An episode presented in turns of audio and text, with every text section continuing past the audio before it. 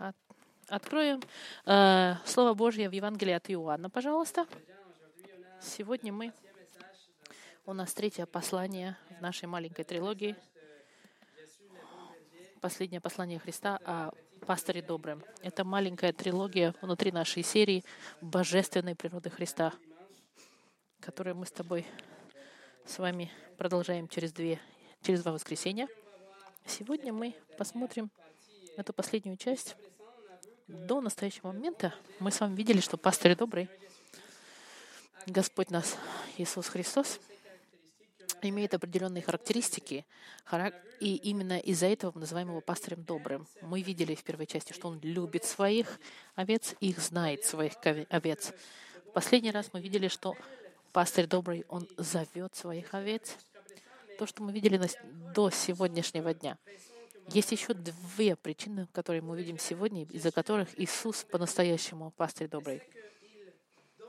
Потому что Он дает жизнь вечную, и Он хранит всех тех, которым Он дал жизнь вечную. Пастырь добрый дает и хранит. И это мы с вами увидим сегодня.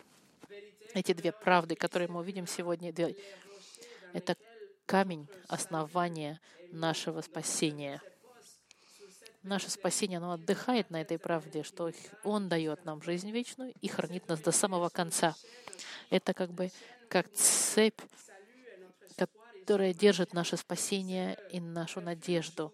Это, можно сказать, своего рода укрытие, где вы прячетесь, когда на вас нападают атаки. Это ваш щит, который вы держите, когда сатана говорит вам ложь в отношении того, что будет с вами и фактически это как цемент, на котором зафиксирован наш флаг спасения, что Иисус Господь наш хранит и дает нам жизнь вечную.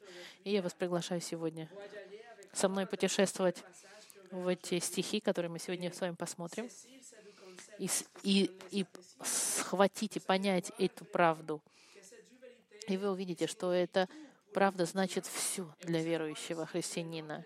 И вы увидите также, что не для христианина эти две правды, они покажут их э, глупость, их безверие. До того, как мы начнем, давайте помолимся.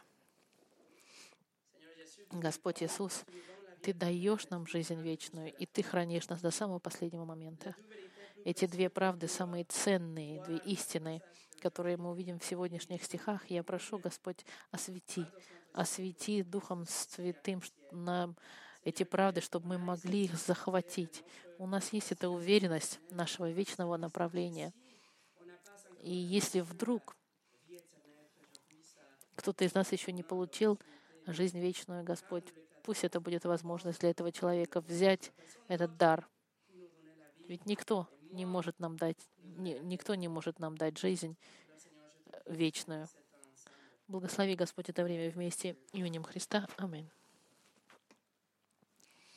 Итак, сегодняшнее послание называется «Пастырь добрый дает и хранит».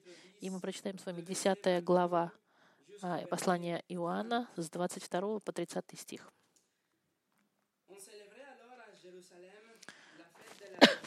Настал же тогда в Иерусалиме праздник обновления, и была зима. И ходил Иисус в храме, в притворе Соломоновом. Тут иудеи обступили его и говорили ему, «Долго ли тебе держать нас в недоумении? Если ты Христос, скажи нам прямо». Иисус отвечал им, «Я сказал вам, и не верите. Дела, которые творю я во имя Отца моего, они свидетельствуют обо мне. Но вы не верите, ибо вы не из овец моих, как я сказал вам. Овцы мои слушаются голоса моего, и я знаю их, и они идут за мной. И я дам им жизнь вечную, и не погибнут вовек, и никто не похитит их из руки моей. Отец мой, который дал мне их, больше всех, и никто не может похитить их из руки Отца моего. Я и Отец одно.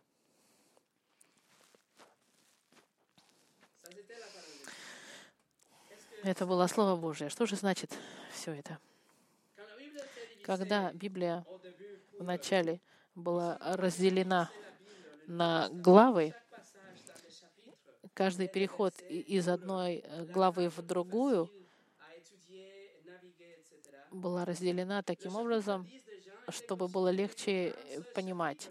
И десятая глава считалась одной главой, потому что в этой главе одна тема, что Иисус — пастырь благой. Но внутри этой, этой главы можно читать как один большой стих. Есть два разных времени, два разных, можно сказать, эпизода. И эти эпизоды разделены временем. Первый эпизод, первый, первая часть с первого по 21 стих 10 главы, и вторая часть начинается с нашего текста, с 22, с 22 стиха. Первая часть первой главы, она относится к длинному диалогу, который Иисус начался, начал в седьмой главе Иоанна. Это один и тот же день, один и тот же диалог. В нескольких разных э, моментах Иисус говорил на одну и ту же тему, с 7 по 10 стих. Посмотрите со мной в седьмую главу, повернитесь, пожалуйста. Седьмая глава, первый и второй стих. Апостол Иоанн начинает, пишет. После этого Иисус ходил по Галилее, ибо по Иудее не хотел ходить, потому что иудеи искали убить его. Приближался праздник иудейский поставления кущей. Стих начинается после этого. Это относится к празднику Пасхи, который был в шестой главе с, с этим стихом номер два, седьмой главы, мы уже перешли в праздник Кущей. Этот праздник, он имеет место в октябре. Значит, мы видим, что между шестой главой и седьмой главой есть шесть месяцев разницы. Семь месяцев. Нам нужно это понять, чтобы понять временную линию, где находится сейчас Господь и начиная с этого стиха 7 главы до 21 стиха 10 главы, до того стиха, который мы начали сегодня изучать, это все относится к одному и тому же периоду времени. Есть некоторые стихи, которые говорят после этого или в последний день праздника, но это, это все вместе один большой период времени, который начался в седьмой главе в девятой главе уже сказано о празднике в октябре, когда Иисус изучил, э, излечил а, слепого. И это все время до 22 стиха 10 главы. И когда мы подходим к нашему стиху, есть уже и обозначение времени, потому что 22 стих начинается «Тогда же настал в Иерусалиме праздник обновления». Это была, это была зима. Апостол Иоанн показывает нам, что была зима, и сказать читателям, внимание, какое-то время уже прошло с последнего момента, с последнего стиха между 21 стихом и 22 стихом прошло два месяца. И мы это знаем, потому что праздник света праздновался в... Праздник обновления праздновался в декабре. Видите, между этими послед... двумя стихами два месяца прошло. Когда... Между тем, как Иисус последний раз сказал, что «Я пастырь добрый». Иоанн очень внимательно записал, что это была зима.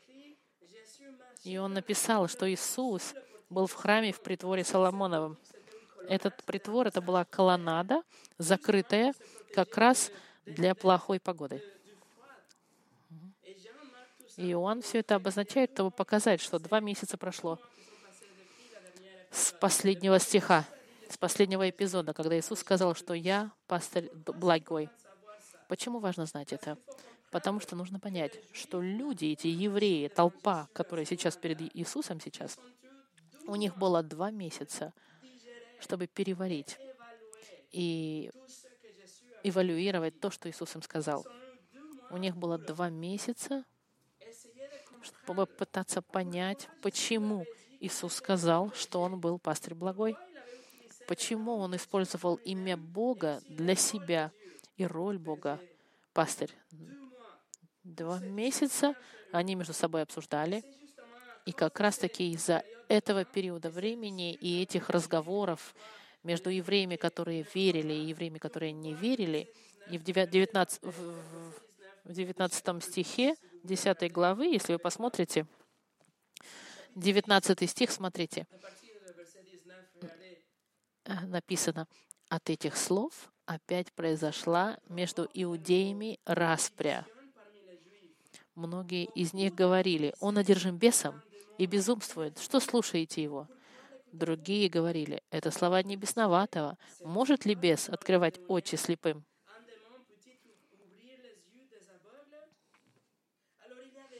И мы видим, что есть разделение среди евреев. Одни говорят, что он сумасшедший, потому что заявления у него скандальные, потому что он сказал, что он пастырь благой, это скандал.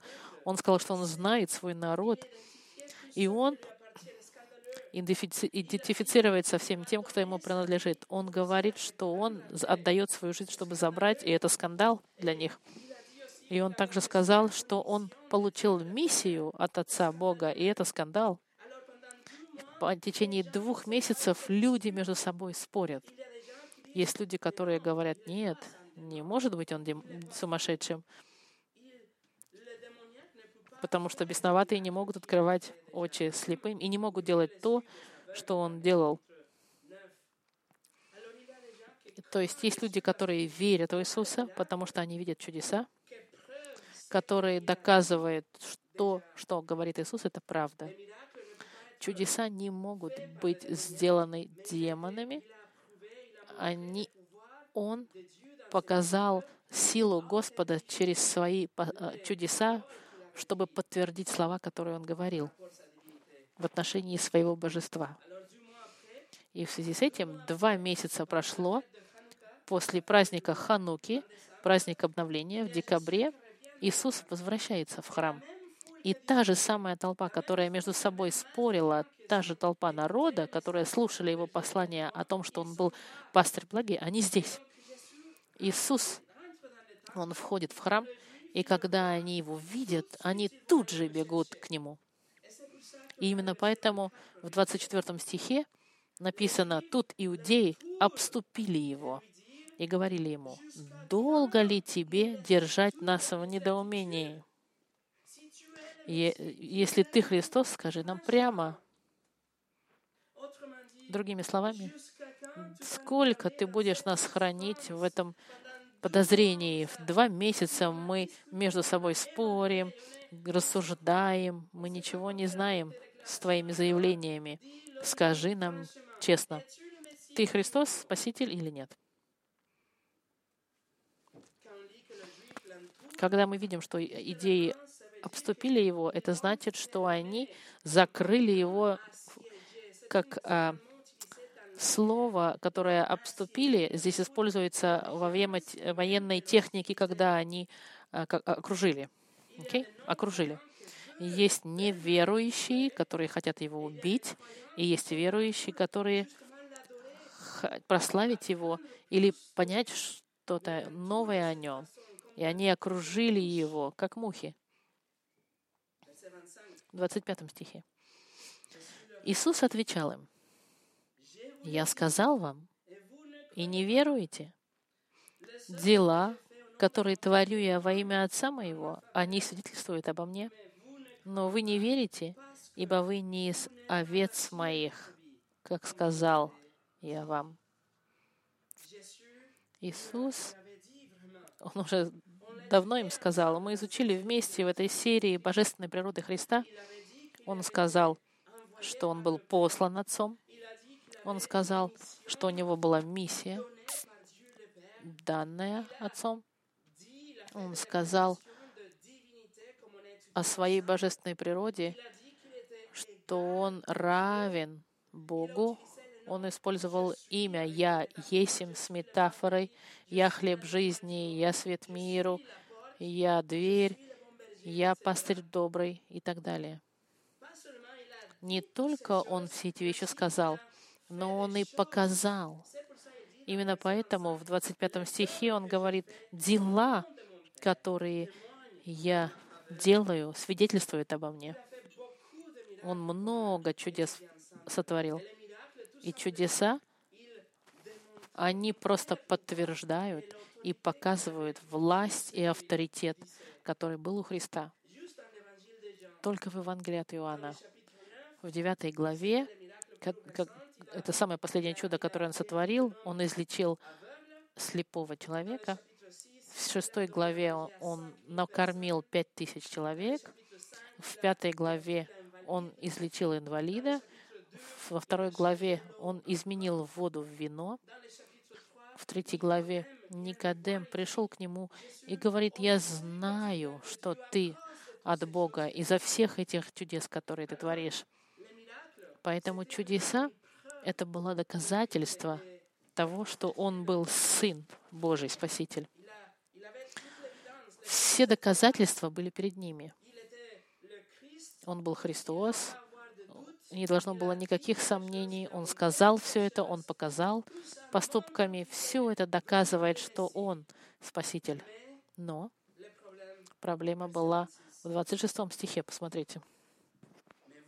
«Но вы не верите, ибо вы не из овец моих, как я сказал вам».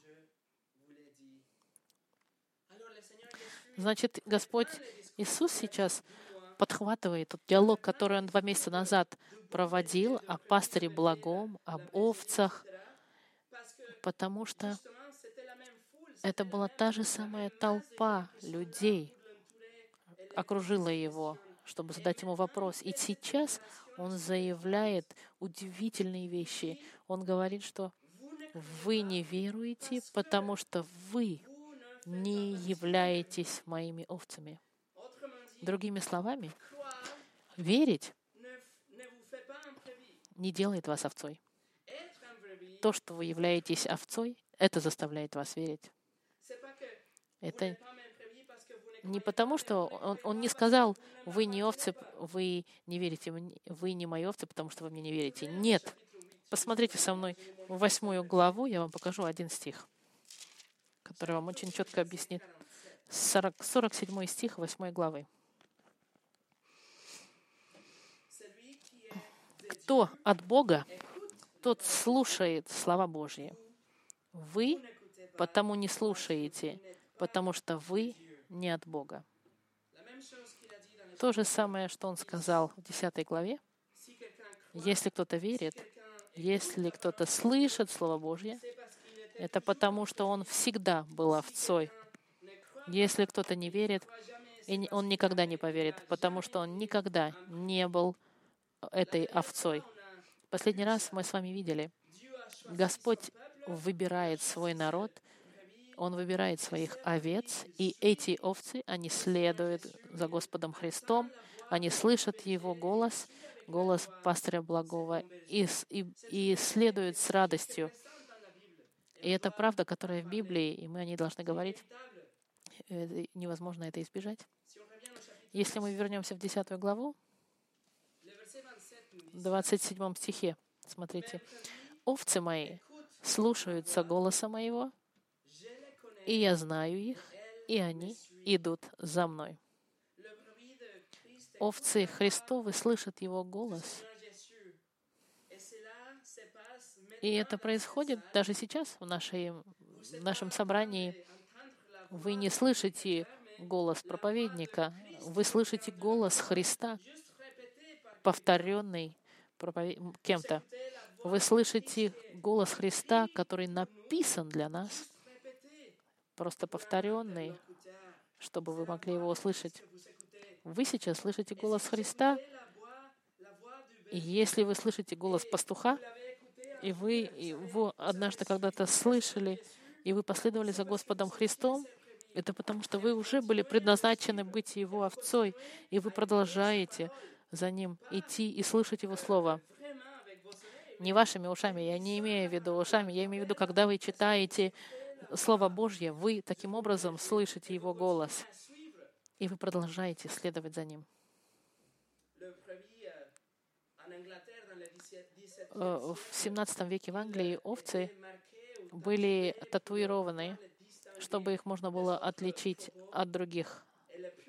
И пуритане, которые жили в 17 веке в Англии, они говорили, что христиане, они два, два раза татуированы. Один раз в ухо и другой раз в ногу. Почему? Потому что они слышат голос Христа, и они идут по следам Христа. Ну так, фигуративно. Библия нам объясняет, что если вы не следуете за Христом, за голосом Христа, это потому, что вы его не слышали, голос Христа. И, а если вы не, не хотите слышать, это значит, вы не, один, не одна и не один из его овец. Посмотрите, как он повторяет эту же самую идею в очередной раз. В 27 стихе, во второй половине, он говорит, «И я знаю их, и они идут за мной, следуют за мной». Мы говорили об этом с вами два послания назад. Помните, что слово «знаю» — это не просто знать, как мы знаем булочника или президента или друга. Нет. Эти отношения очень личные, интимные. Эти отношения любви двусторонней. Он знает ваше имя, ваши мысли, ваши страхи, ваши надежды. И вы, если вы ему принадлежите, вы будете знать все, что он хочет, все, что он желает. Каким образом?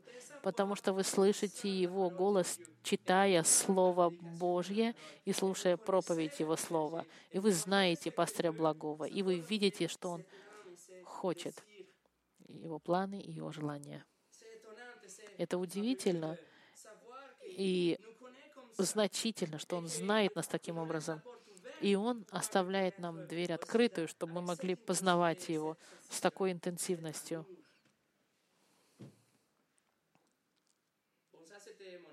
Это было вступление. Сейчас две причины я дам вам, по которой Иисус, пастырь добрый. И это э, в нашем изучении серии это четвертая и пятая причина. Первая вещь, как я сказал, пастырь добрый, благой дает. 28 стих, посмотрите. «И я даю им жизнь вечную, и не погибнут вовек, и никто не похитит их из руки моей. Что пастырь благой дает? Ответ — жизнь вечную. И это связано со всем тем, что он сказал. Та же самая правда, которая началась в его диалоге два месяца назад, в его речи. И она продолжается и она также правдива. Овцы слушают, Иисус их знает, овцы знают пастуха, они следуют за пастухом, и Он дает жизнь вечную. И, друзья мои, то, что может вам дать пастырь благой, никто не сможет вам дать. Это то, что человечество пытается получить, пытается заработать или купить со всех давнейших времен. Они все хотят вечную жизнь. Кто другой может сказать, я даю тебе жизнь вечную? Никто, никто это не может сказать и не сказал. И никто не показал такую власть. Любой другой обыкновенный пастух может вам дать там, траву, воды, но только пастырь благой может вам дать жизнь вечную. И обратите внимание, что он ее просто дает. Он ее дает бесплатно потому что другим образом невозможно получить. Нельзя купить ее, заслужить или, или выиграть. Именно поэтому он ее дает. И написано, я даю им жизнь. Обратите внимание на уверенность. Я даю им жизнь вечную. Там не написано «возможно». Нет, там очень четко написано. И обратите внимание авторитет, с которым он говорит. Я даю. Он не просто говорит, если Бог хочет. Нет, он говорит конкретно, я даю. И обратите внимание, насколько это заявление растягивается. Я даю им. Он не говорит, я и тебе даю, а тебе не даю. Он просто говорит, я им даю. Он дает на сто процентов, на сто процентов уверенно и гарантированно. О ком он говорит? Он говорит, я даю им. Я бы хочу быть уверенным, что я нахожусь внутри этой группы, которым Иисус дает жизнь вечную. Я хочу быть в этой группе, маленькой группы, им. И это очень ясно. Он говорит сейчас об овцах. В 27 стихе «Мои овцы слышат мой голос, и я им дом». Он говорит о своих овцах, которые слышат его голос. Он дает жизнь вечными только этим овцам. Говорит ли он о каким-то конкретным овцам или нет? Дает ли он жизнь вечную всем тем, кто служит церкви? Дает ли он жизнь тем, кто предпочитает старые песни? Дает ли он жизнь вечную тем, кто уже больше двух лет христиане или восемь лет христиане?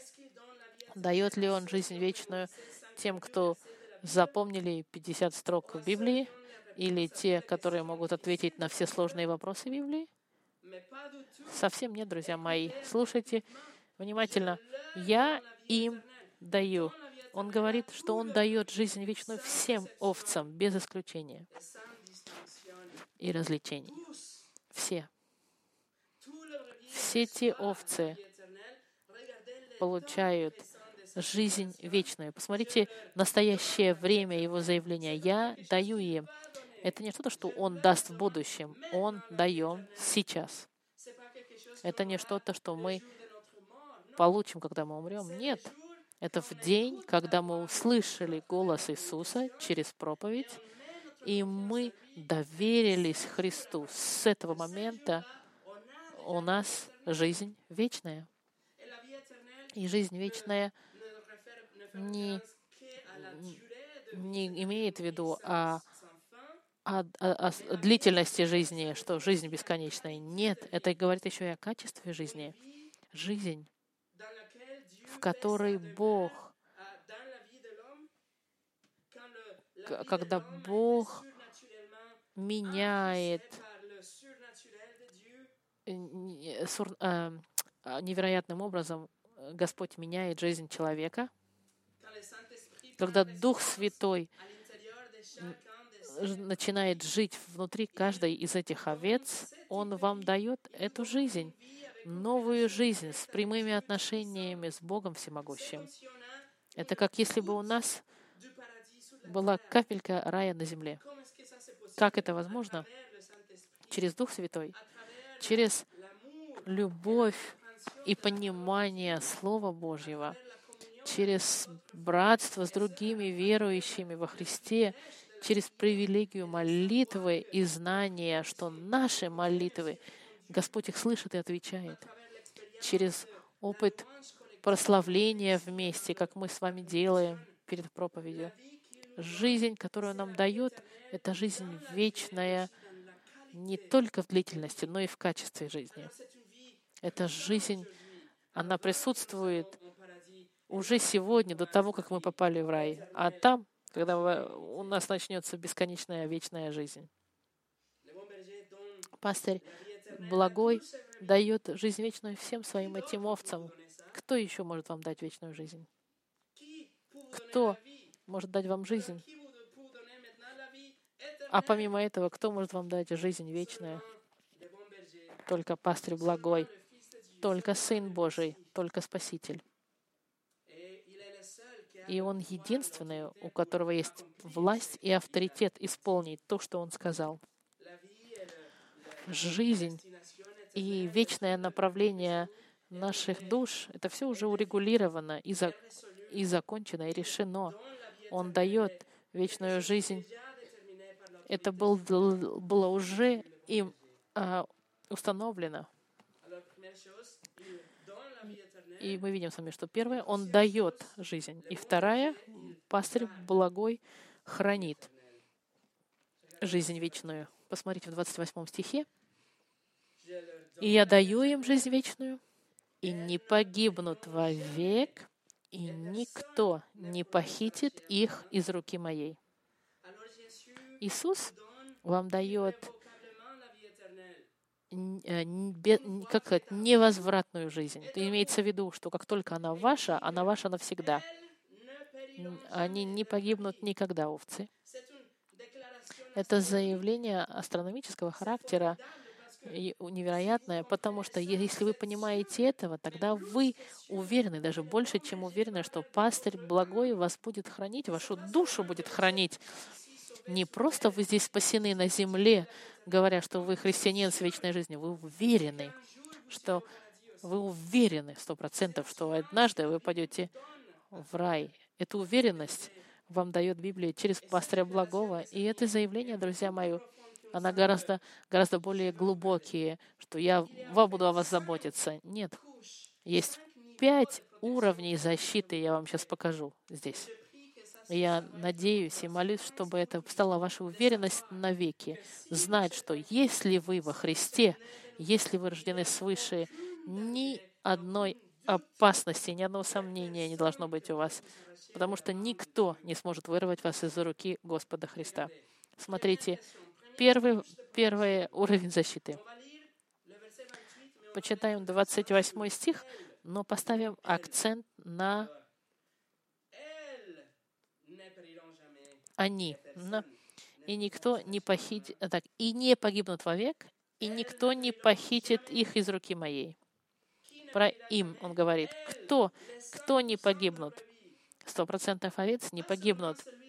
Не только те, кто больше всех поет, не те, кто, не кто денежки кладет в коробочки, не тот, кто никогда не пропустил воскресенье, не тот, у которого самая толстая Библия нет — все, сто процентов овец.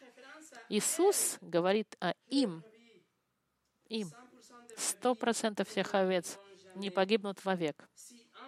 Если одна, одна из этих овец погибла бы, тогда Иисус был вруном.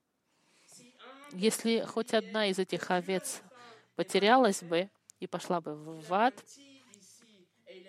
и он был бы тогда не, не хорошим пастырем, а вруном но он подтверждает с уверенностью, что они никогда не погибнут. Я могу быть слаб в моей плоти, я могу попасть под соблазн, я могу быть непостоянен в моей жизни молитвенной, я могу вспоминать о своих худших грехах, худших, я могу чувствовать себя недостойным или грязным, но все, что я должен делать, это просто посмотреть на благого пастыря и знать, что он сказал, ты никогда не погибнешь и не пропадешь. Второе, э, второй уровень защиты. В 28 стихе посмотрим теперь акцент на, на никогда. Не погибнут вовек вовек, и никто не похитит из, моих, из руки моей. Посмотрим на акцент на вовек. Можно даже не комментировать, что вовек не погибнут ни в какой момент, ни в каком случае, никогда-никогда. Вот что значит вовек. И конструкция в греческом языке, она очень сильная. В греческом сказано так. Они по-настоящему никогда никогда не погибнут. Вот так в греческом языке. Это очень сильно сказано. Есть ни одного сомнения в, в головах у этих людей, что была хоть какая-то возможность. Это очень плотно и построено. У вас могут быть сомнения, у вас могут моменты слабости, моменты греха, но если вы принадлежите Христу, будьте уверены, вы никогда не погибнете и не будете обвинены. Будьте уверены, что вы, просто будьте уверены, что вы одна из его овец. И тогда вся эта, вся эта уверенность вам принадлежит. Третье, 28 стихе, давайте поставим акцент на слово «и никто не похитит их из моей руки. Вы, вы находитесь крепко в сильной, всемогущей руке пастыря благого. Вы внутри самой сильной руки во Вселенной. Ваше спасение и безопасность, она гарантирована.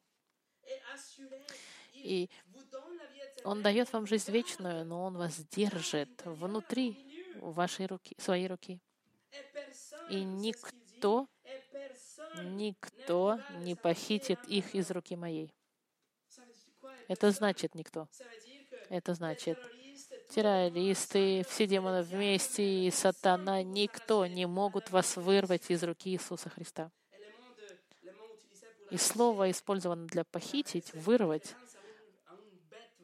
оно относится как, как, как, э, как если бы а, преступник прибежал и вырвал. Да, вот этот глагол. Но Иисус говорит, что никто. Это то же самое слово, которое использовано в 12 стихе, когда волк приходит и похищает овец. Иисус говорит, ну, никто, никто. Потому что нужно руку более сильную, чем его, чтобы открыть и вас вырвать. И это не существует просто в природе более сильной руки, чем рука Господа. На вечная безопасность спасения гарантирована потому что никто не может вас вырвать из руки Христа. Это мы с вами только что пели, пели, не правда? Он меня держит. И мы пели, что ни планы, ни, ни, ни врагов, ни лукавого не могут меня вырвать из его руки. Ваша вечность, она уже установлено, гарантировано, и нет никаких сомнений. Потому что если бы спасение зависело от вас, вы бы никогда не были спасены. И если ваша безопасность вечная зависела бы от вас, вы никогда бы не были в безопасности. Но, слава Богу, это не от нас зависит. Это зависит спасение и защита, и безопасность зависит только от Иисуса Христа. Мы сейчас находимся в, в кулаке Господа Христа, и мы уверены, что мы будем всегда там. Он нас держит крепко. Это называется доктрина вечной стойкости святых. И в ней сказано, что никто из овец не может быть потерян. Это очень ценная доктрина, которая дает нам покой и уверенность, что как только вы спасены, это гарантировано навечно. Чарльз Спurgeon, принц проповедника, сказал, когда он изучал эту доктрину, вот что он сказал. Должен признаться, что доктрина финального сохранения святых была наживкой, от которой моя душа не могла устоять. Я подумал, что это как страховка. Страховка в моем, о моем характере, о моей душе, о моей вечной судьбе. Я знал, что я удержать себя не смогу. Но если Христос пообещал сохранить меня, то я в безопасности навечно. И тогда я начал молиться, чтобы я нашел Господа Христа, потому что я знал, что если я его найду, то Он даст мне не какое-то временное, временное спасение. Нет, Он даст мне вечное спасение, которое невозможно будет потерять. И если эти три уровня вам недостаточны, смотрите, четвертый уровень защиты для вашей души. 29 стих. «Отец мой, который дал мне их больше всех, и никто не может похитить их из руки Отца моего». Иисус, Господь Иисус хочет знать, чтобы вы были уверены, что Он вас сохранит до конца, и Он вам дает еще один уровень безопасности. Он говорит, Отец вас тоже держит в руке, вы в руке Отца. Как мы с вами изучали в последний раз, с вечности изначально Господь избрал для себя людей, отдал их и своему Сыну, Сын пришел, чтобы искупить их и спасти. И сейчас Он нас хранит в Своей руке, Господь Иисус, но Он также говорит, что Отец тоже держит вас. И к тому же Он говорит, что Он больше всех. Вы совместно держимы двумя руками. Павел написал в послании к Колисеям, что ваша жизнь, она сохранена во Христе, спрятана во Христе в Господе. Ваша жизнь, она находится в, как в вашей руке. Иисус ее держит, и сверху еще рука Отца. Кто может вас вырвать от, от такого типа защиты? Вы защищены навечно. Это уверенность, как страховка на вечной жизни. Иисус вас держит, Отец вас держит. Это значит, что христианин не может стать бывшим христианином. Нет.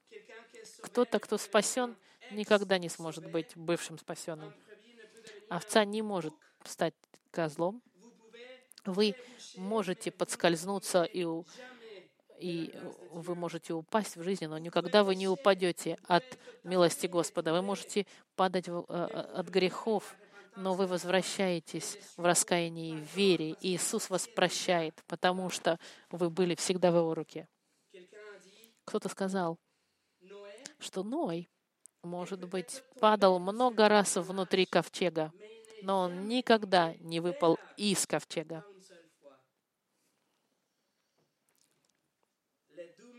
Две самые могучие руки Вселенной, они вас хранят и держат в безопасности. Но это еще дальше, еще не останавливается здесь. Пятый уровень защиты для вас, для вашей души. 30 стих. «Я и Отец одно». Слово «одно» — это, это не имеется в виду один. Нет. Это нейтральное, и оно имеет в виду о цели единой, о, об, об, об объединении, о совместной работе. Отец и Иисус, у них одни намерения и одна воля, и одна цель, и одно желание. Вот что имеется в виду слово «одно». И значит, защита и спасение овец — это цель.